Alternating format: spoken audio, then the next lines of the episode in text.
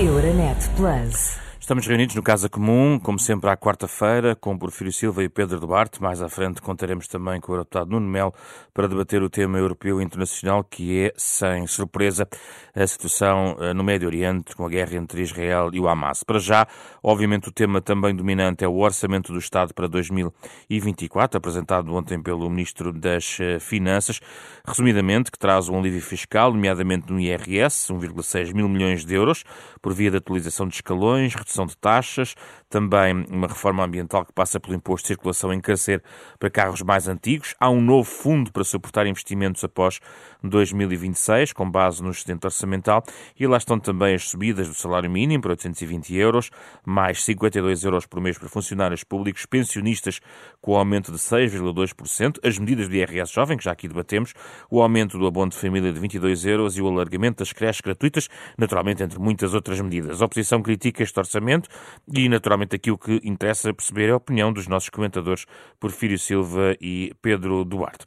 Porfírio Silva, um, sem espanto, a oposição uh, sinaliza o seu voto contra, pelo menos de forma formal, digamos assim, mais direta, esta posição já foi uh, partilhada pelo Bloco de Esquerda, pelo PCP e pela Iniciativa Liberal, que dizem não ver aqui uh, esperança aos portugueses, que há uma limitação uh, dos salários, diz o PCP, o Bloco de Esquerda diz que não resolve os problemas da educação, na saúde e na, e na habitação, e a Iniciativa Liberal diz que não representa um documento para o crescimento económico para o país.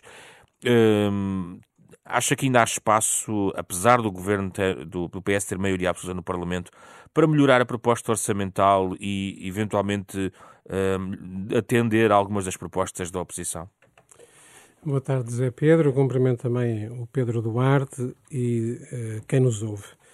Bom, isso se haverá espaço para negociar ou não, logo veremos lá. Não, também não, não parece que a oposição esteja provavelmente muito interessada em negociar alguma coisa. Mas uh, os portugueses uh, irão aperceber-se pouco a pouco durante os próximos dias de vários detalhes deste, deste orçamento e, portanto, penso que não é possível aqui em meia dúzia de minutos substituir essa, esse, esse conjunto de informações. Mas isso porque vão fazendo as contas ao impacto do orçamento ou porque ainda há mais anúncios? Não, porque há, o, o orçamento é sempre um documento muito denso, com muitas medidas e não é fácil para a generalidade das pessoas que, cuja vida não é ler estes documentos, Sim.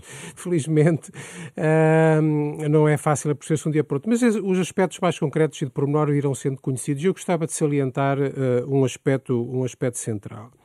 Uh, este orçamento prevê um excedente, mas não prevê melhorar o saldo. Ou seja, uh, o, que o, Governo prevê é que neste ano 2023 teremos um excedente de 0,8% e no próximo ano teremos um excedente de 0,2%. Quer dizer que a receita vai crescer menos do que a despesa.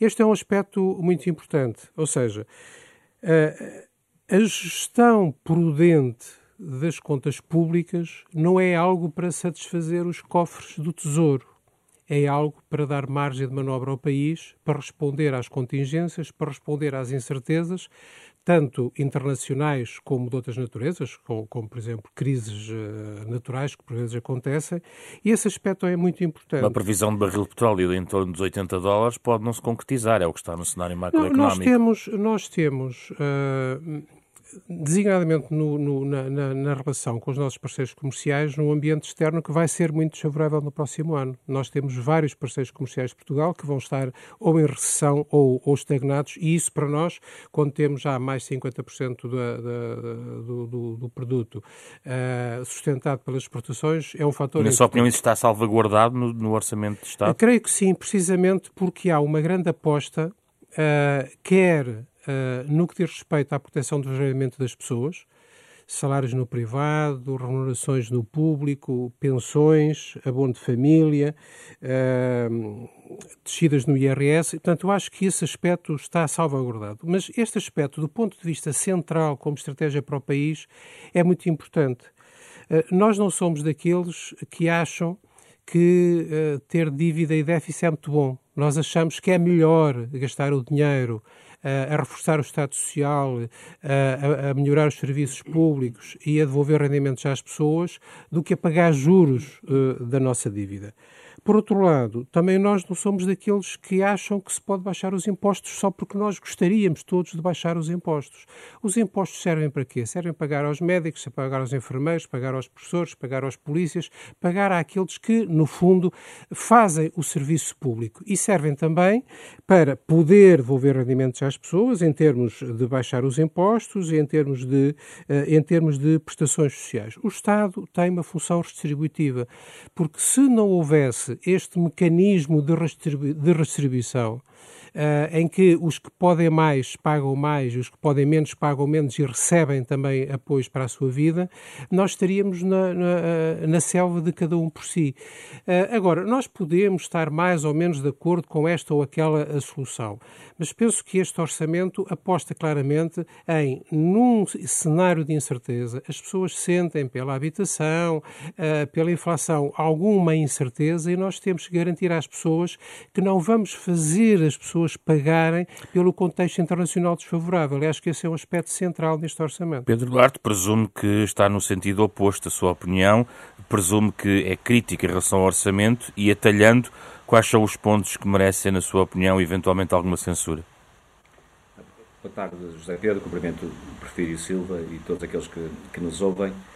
Eh, eu, eu, tenho uma nota prévia, se quiserem, eh, e que tem a ver com o, a mega operação de marketing que foi lançada em torno da apresentação do Orçamento de Estado. De facto, quem eh, ligava às televisões portuguesas eh, nos últimos dias, quem olha para as manchetes dos jornais dos últimos dias, parece que estamos eh, perante um facto absolutamente inédito, uma, espécie de uma segunda visita do Papa Francisco, em que de facto alguma coisa diferente está a acontecer no país e vai surgir um documento que de facto é uma inovação eh, porque eu vi televisões a fazerem diretos à porta do Ministério das Finanças ontem de manhã, cedo, logo ao amanhecer, depois a acompanharem o Ministro com a sua equipa, mais a Ministra dos Assuntos Parlamentares, a ser recebida. Mas a sua crítica é a comunicação social ou ao documento orçamental? É um elogio à operação de marketing do Governo e aos spin doctors que, de facto, convenceram as redações jornalísticas de que, de repente, estávamos perante um grande acontecimento nacional. Quando um orçamento de Estado é suposto ser uma prática regular, anual, que concretiza e executa, do ponto de vista financeiro, um conjunto de políticas, de reformas, de estratégias para o país. E aquilo que nós verificamos é que este Orçamento de Estado só assume esta relevância, até do ponto de vista público, eh, porque de facto nós não temos por trás, infelizmente, uma estratégia para o país. E portanto, de repente, as grandes medidas, a grande visão que temos para o país é aumentar X% num determinado imposto, descer Y% no outro imposto ali ao lado, é um aumento de determinadas décimas num determinado uh, classe de, de, de, da função pública, por exemplo, é, etc, etc. Portanto, estamos a, sempre a, a, a, tornar acertos, que são com certeza necessários, não é? do ponto de vista fiscal em cada ano, mas que é suposto serem acertos, como de repente sendo uma grande, uma, grande política, digamos assim, para o país, quando de facto não é. E de facto, quem assiste nos últimos dias, e perdão aí a imprensa escrita até é mais visível desse ponto de vista, nós olharmos para as manchetes, por exemplo, de hoje, dos jornais, é absolutamente inacreditável. Parece que vivemos num país cor-de-rosa. De facto, diretamente dos gabinetes dos governos saíram, com certeza, uh, anúncios muito interessantes que foram republicados sem qualquer espírito crítico e sentido crítico nas, nas manchetes dos jornais. Ora, o problema é esse, é que nós, como o Prefiro Silva, aliás, reconheceu há pouco, vivemos numa conjuntura externa complexa. A nossa economia, infelizmente, e aí a responsabilidade é toda nossa, a nossa economia, de facto, não fez as transformações que deveria ter feito nos últimos anos e vai continuar a não fazer, pelo que se percebe. É? E, portanto, nós o que vamos ter no próximo ano é um crescimento absolutamente anémico, quer dizer, de 1,5%. O próprio Governo também já o assume, como todas as outras instituições. Portanto, não havendo crescimento, não havendo reformas de fundo, eh, não há milagres. E, portanto, a, manta não estica. Portanto, não, evidentemente, uma, não há descida de impostos nenhum. Havendo, este, havendo esta alteração no IRS, parece-lhe que, tendo em conta o enquadramento até do crescimento previsto para o próximo ano e alguma incerteza, que não é execuível aquilo que o documento uh, orçamental propõe? Aquilo que o orçamento diz, coisa que o lemos com atenção, é que há um aumento da carga fiscal. Portanto, pode descer o IRS, eu já, já aqui discutimos noutras alturas, eu até defendo que deveria descer mais o IRS, mas a verdade é que aumenta outros impostos para compensar e, portanto, do ponto de vista dos rendimentos portugueses no fim do mês, digamos assim, ou se quiser no fim do ano, eh, não vai haver nenhuma diferença, pelo contrário, vão pagar mais impostos. É? Aliás, o aumento da receita fiscal está oito vezes acima, oito, estou a exagerar um pouco porque não fiz bem as contas, peço desculpa, mas está pelo menos cinco vezes acima daquilo que é o aumento do crescimento económico. Uh, e, portanto, vai-se pagar mais impostos, não, não há qualquer ilusão quanto a isso. Uh, e, e, continuamos, infelizmente, com um crescimento económico que, que, que não, não, vamos sair da cepa torta. E, portanto, os problemas de fundo no país, nomeadamente nos serviços públicos, para esses não há, continua a não se encontrar vamos, resposta. Não é? vamos, vamos então à segunda ronda, que é sempre um pouco mais curta. Prefiro Silva, a réplica em relação a estes argumentos do Pedro Duarte. Eu acho que os argumentos do Pedro Duarte mostram bem o estado em que está o, o PSD. Já houve outros partidos, designadamente à, à esquerda do PS, que tiveram a estratégia de menosprezar aquilo que o país estava a fazer e viu-se o resultado que isso deu. Pelos vistos, o PSD está a tentar ir pelo mesmo caminho.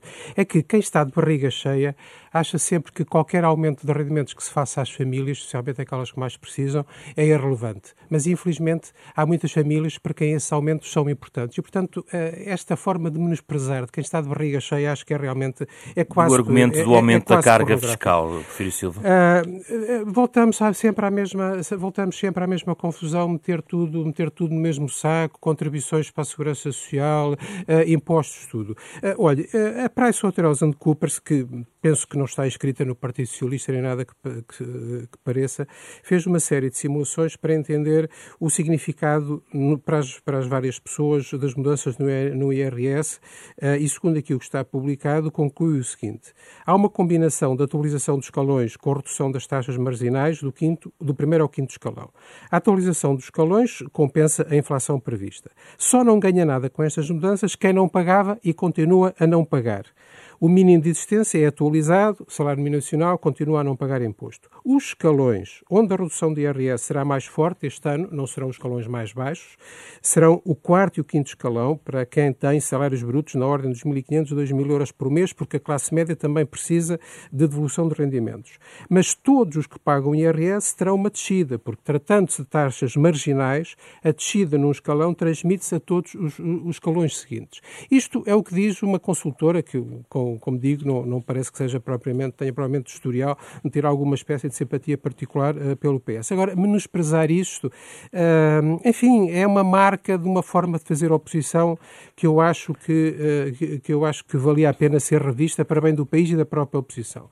Há um ponto que eu gostava de ir, um ponto que, por exemplo, a Iniciativa Liberal suscitou.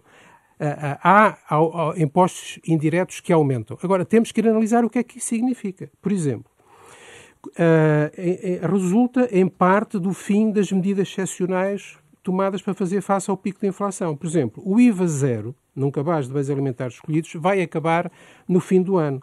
A população mais carenciada trai esse apoio por via das prestações sociais, ou seja, por transferência de, para todas as famílias beneficiárias do abono de família. As outras famílias deixarão de ter IVA zero nesse cabaz de, de, de nesse cabaz de bens alimentares.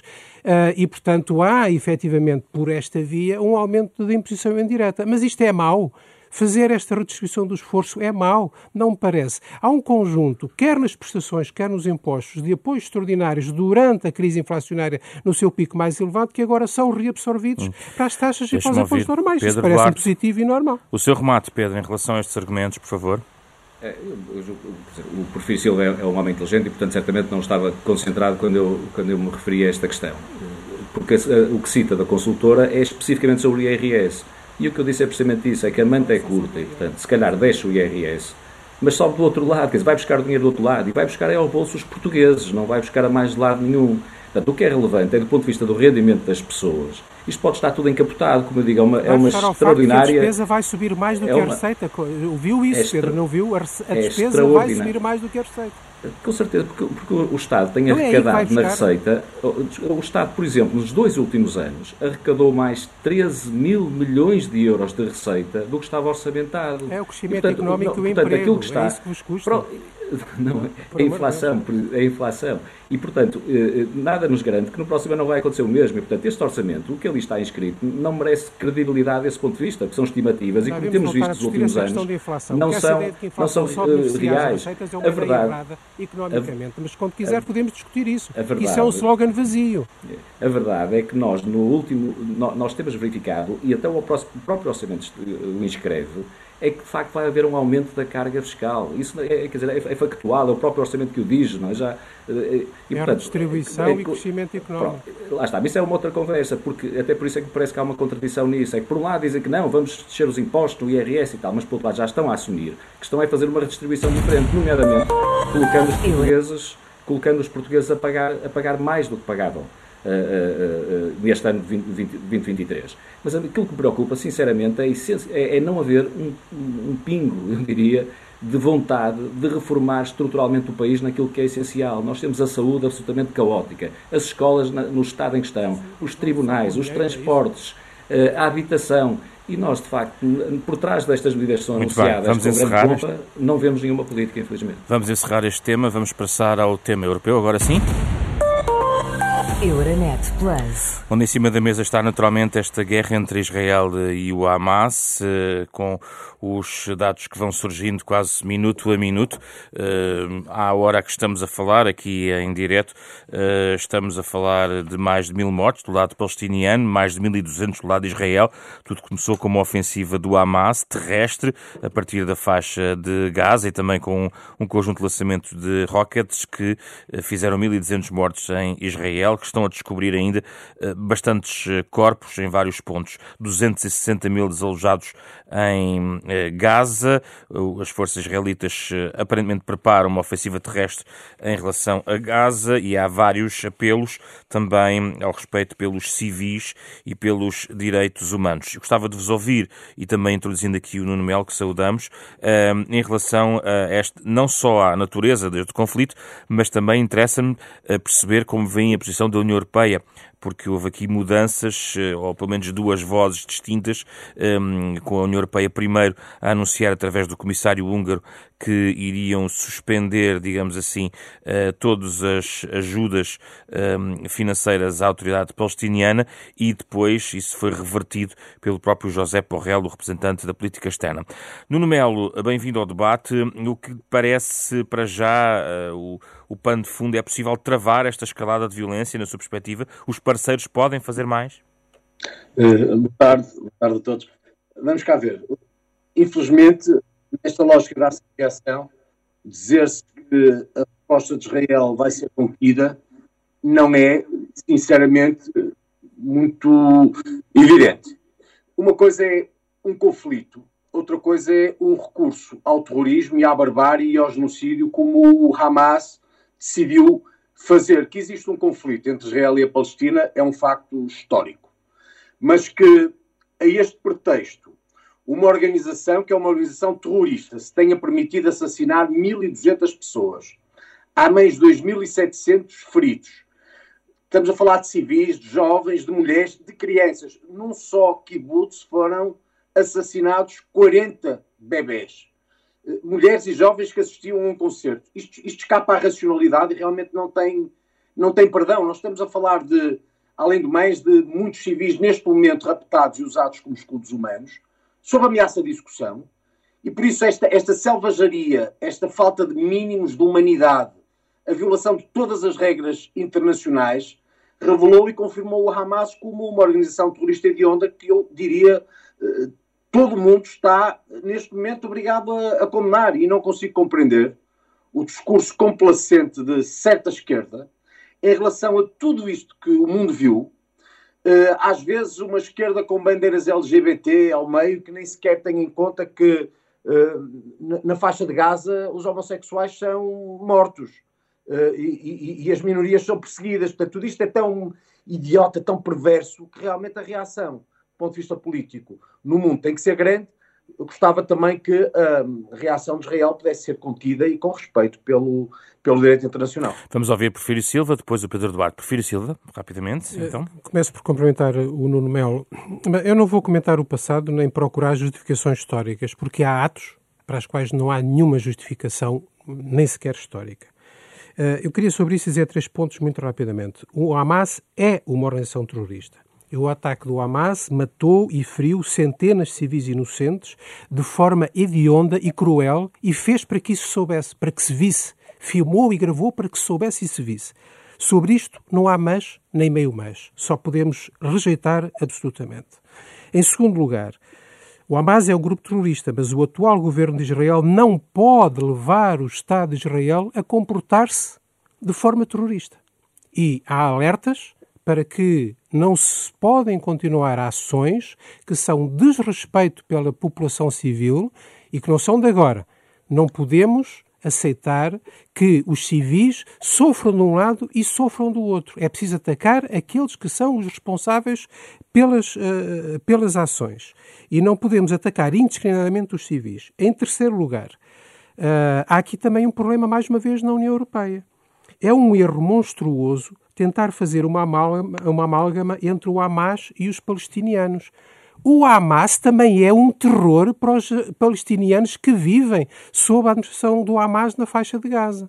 Nós o Hamas não é os palestinianos e os palestinianos não são o Hamas. E, portanto, quando o comissário húngaro, Oliver Varey, vem dizer que para responder a isto temos que suspender o apoio à Palestina por causa das ações do Hamas, teve um comportamento absolutamente inaceitável, que não é a posição da União Europeia e devia haver consequências para um comissário europeu que vem dizer uma coisa destas numa altura destas. Para além, para além de ter sido revertido por Borrell? Advertido, mas advertido, o que é ser advertido? Isso parece um debate dentro da União, mas isso não é debate nenhum. Aquela não é a posição da União Europeia. Não é a primeira vez que ele diz isso. Há, de facto, pessoas que não compreendem a distinção entre o essencial e o acessório e que aceitam pôr em cima de uma coisa hedionda, como foi o ato terrorista do Hamas, uma confusão política que baralha os palestinianos com o Hamas. Os palestinianos também são vítimas do Hamas, também sofrem o terror do Hamas. O Hamas tem uma ditadura na, na, faixa de Gaza, uma ditadura terrível. E os palestinos são os primeiros a sofrer com isso. Nós não podemos confundir as coisas, muito menos um comissário europeu. Pedro Duarte, a sua opinião sobre este tema?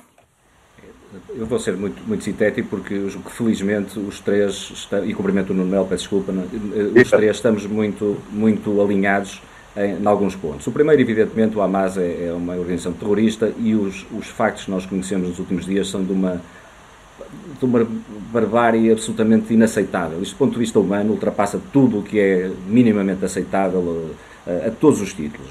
Eh, em segundo lugar, evidentemente não deve haver confusão entre Hamas e, e, e, a Palestina e os palestinianos em particular, que são, em grande parte das circunstâncias, são vítimas do Hamas e não mais do que isso. Em terceiro lugar, a resposta legítima de Israel tem que ser dentro dos parâmetros do direito internacional. Isto são, eu acho que são premissas que, que, que estamos todos de acordo. Há um ponto que eu acho que está a faltar no debate mais nacional. É que há um grande partido nacional, eh, fundado por Mário Soares, que hoje até está no governo de Portugal, que eu julgo que chegou a hora de traçar as suas linhas vermelhas com alguns partidos em Portugal que se dizem democráticos, ou pelo menos que integram o nosso sistema democrático, apesar de detestarem a democracia no fundo, e que de facto têm atitudes que são pró-terroristas. Eu peço desculpa pela violência do que estou a dizer, mas é a realidade é esta. E, e, e não uh, uh, afrontam valores civilizacionais que para nós são básicos na sociedade portuguesa. E o Partido Socialista tem de se definir nomeadamente uma parte do Partido Socialista, continua encantada e se calhar com saudades de, de, de tempos de geringonça. E, e, o Partido Socialista, que tantas vezes tem feito, tem imposto, ou tentado impor linhas vermelhas uh, a outros partidos, se calhar tem que olhar para si próprio e fazer essa reflexão Pedro Duarte, o que pensa sobre esta ação do comissário húngaro que imediatamente fez uma declaração que foi depois advertida e revertida pelo próprio José Borrell em relação à posição europeia? É isso que também queria ouvir. Acho que foi muito bem revertida. Portanto, acho que a reação que a União Europeia teve que foi, esteve ao nível do, do, do, que deveria estar. E, portanto, é, é, é muito perigoso se nós confundirmos uh, uh, aquilo que é o povo palestiniano com aquilo que são as, estas ações terroristas do, do Hamas. Isso não quer dizer isto, mas é uma outra discussão.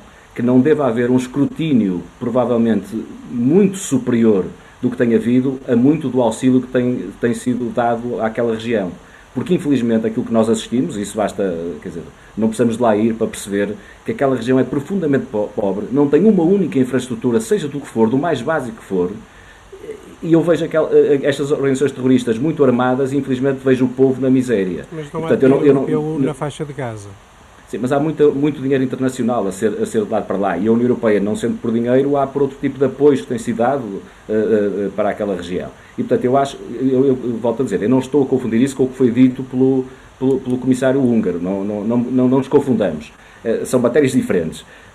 eu acho é que deve haver, a bem do povo palestiniano, não é, não é para mais do que isso, é que de facto o apoio internacional, a cooperação internacional seja bem canalizada, porque aquele povo merece viver em condições diferentes daquelas em que Posso dizer qualquer coisa Nuno, sobre... Nuno Melo, eu gostava de ouvir para fechar exatamente sobre este tema e a questão europeia, porque é relevante também estes passos claro. dados do plano europeu.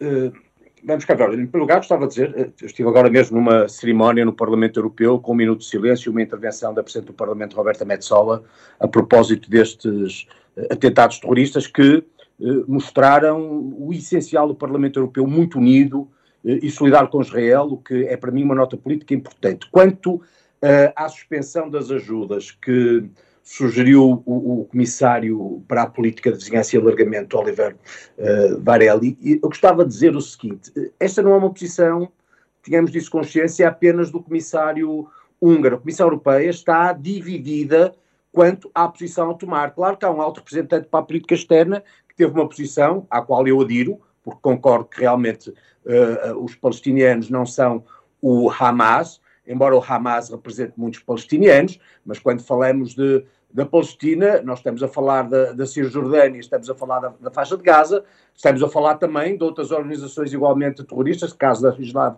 da Jihad Islâmica, mas estamos a falar da Fatah, estamos a falar da OLP, que é uma coligação liderada por, por enfim, pela Fatah, e, portanto, estamos a falar de uma, de uma realidade diversa e que não pode ser afetada apenas por uma atitude do Hamas. Agora, o que é importante a este propósito dizer-se é que, quando está em causa uma decisão sobre política externa na União Europeia, é bom que se perceba como os europeus se dividiram aos que defendem uma coisa e aos que defendem outra. Fique isto na memória daqueles que querem agora lutar em favor do que é um paper franco-alemão que defende um caminho para o federalismo a propósito também do alargamento da União Europeia e quer acabar com o direito de veto, entre outras matérias, no que tem que ver com recursos próprios e com a política externa e a política de defesa, para que se perceba o disparate de se acabar com o direito de veto, desde logo em matéria de política externa, de defesa e já agora também de recursos próprios, porque uma questão complexa, hoje esta, amanhã outra qualquer, passará a ser decidida por maioria e aí não haverá nada a fazer, nomeadamente com, através de, daquilo que seja o interesse estratégico de países como Portugal, que tem a demografia que tem, que tem o peso político que tem, mas que rapidamente é diluído num universo de muitos mais na União Europeia hoje e muitos mais ainda depois, se o alargamento for feito com uma base emocional, como infelizmente alguns pretendem. E, portanto, sirva isto para alerta contra o fim do direito de veto uh, em matéria de política externa na União Europeia. Já hum. quanto ao que a Comissão vai fazer no futuro, teremos que aguardar, mas eu acho que vai aqui prevalecer o senso. Muito obrigado. Nuno Melo, Porfírio Silva, Pedro Eduardo, foi o Casa Comum desta semana. Euronet Plus. Milano. Zagreb. Bruxelas. Sofia. Riga. Euronet Plus, a rede europeia de rádios para compreender melhor a Europa.